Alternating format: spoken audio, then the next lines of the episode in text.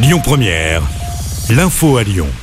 Bonjour Rémi, bonjour Jam et bonjour à tous. À la une à Lyon, hommage et recueillement avec cette marche blanche organisée cet après-midi en mémoire de Mohamed, ce jeune homme assassiné mi-janvier à Saint-Priest. Son corps, pour rappel, avait été retrouvé démembré dans les canalisations d'un immeuble.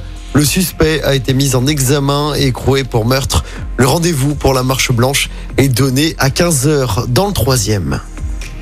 Syndicats veulent maintenir la pression. Deux nouvelles journées de grève et de manifestations sont programmées contre la réforme des retraites. Ce sera le mardi 7 et le samedi 11 février. Hier, les manifestants étaient plus nombreux dans les rues que le 19 janvier. 2 millions et demi de manifestants en France selon les syndicats, 1 million 270 000 selon la police. À Lyon, ils étaient entre 25 000 et 45 000. En revanche, le nombre de grévistes a diminué à la SNCF, chez EDF et dans l'éducation nationale. Notez qu'à Lyon, des incidents ont suivi la manif, avec notamment un drapeau français qui a été brûlé.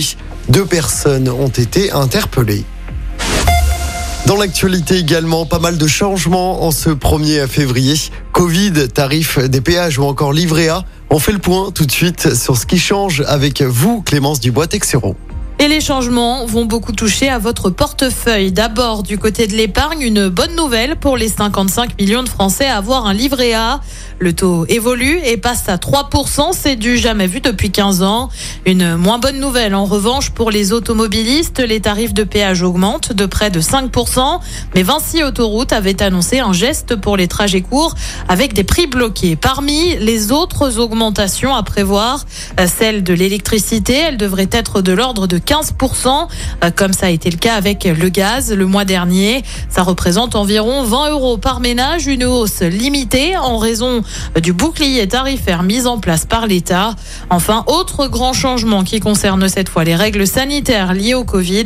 Désormais, les personnes qui sont testées positives ne sont plus contraintes à l'isolement. Les cas contacts, eux, n'auront plus à réaliser de tests. Merci beaucoup euh, Clémence pour toutes ces précisions. Du football à suivre ce soir avec la 21e journée de Ligue 1. L'OL va tenter d'enchaîner après sa victoire à Ajaccio dimanche. Réception ce soir de Brest au Groupama Stadium. Coup d'envoi du match à 21h. L'OL, pour rappel, est 9e du classement. En basket, pas d'exploit en Euroleague pour l'Asvel hier soir. Les Villeurbanais se sont inclinés sur le parquet du partisan Belgrade. Défaite 92 à 71. Écoutez votre radio Lyon Première en direct sur l'application Lyon Première, lyonpremière.fr et bien sûr à Lyon sur 90.2 FM et en DAB+. Lyon Première